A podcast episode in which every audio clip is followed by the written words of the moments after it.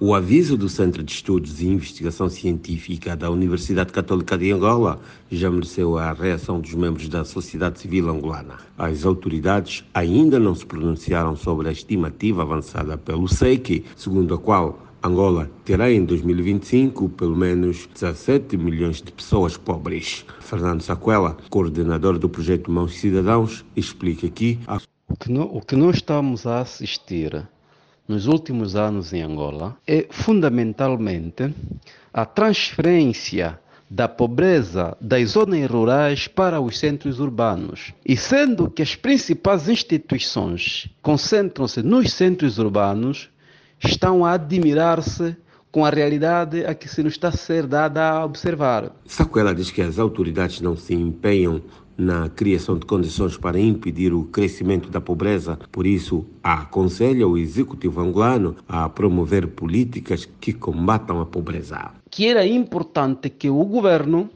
encontrasse junto dos seus parceiros políticas capazes de promover, primeiro, o êxodo urbano, capaz de tirar as pessoas das cidades para o interior, segundo, a transferência de valores sociais, de inputs sociais capazes de fixar e erradicar as pessoas no interior do país. Rafael de Moraes, coordenador da Associação SOS Habitat, explica as razões do aumento de pobreza em Angola. Razões para a persistente pobreza em Angola pode ser atribuída a uma série de fatores, incluindo a década de conflito armado que devastaram as infraestruturas, a economia do país, a má gestão dos recursos naturais, corrupção, desigualdade de renda, falta de investimento em educação e saúde, e a dependência excessiva de petróleo como principal fonte de receita também. Moraes apela ao maior investimento na educação, redução da corrupção e criação de infraestruturas industriais. Uma das soluções é investimento na educação, é o desenvolvimento de infraestrutura,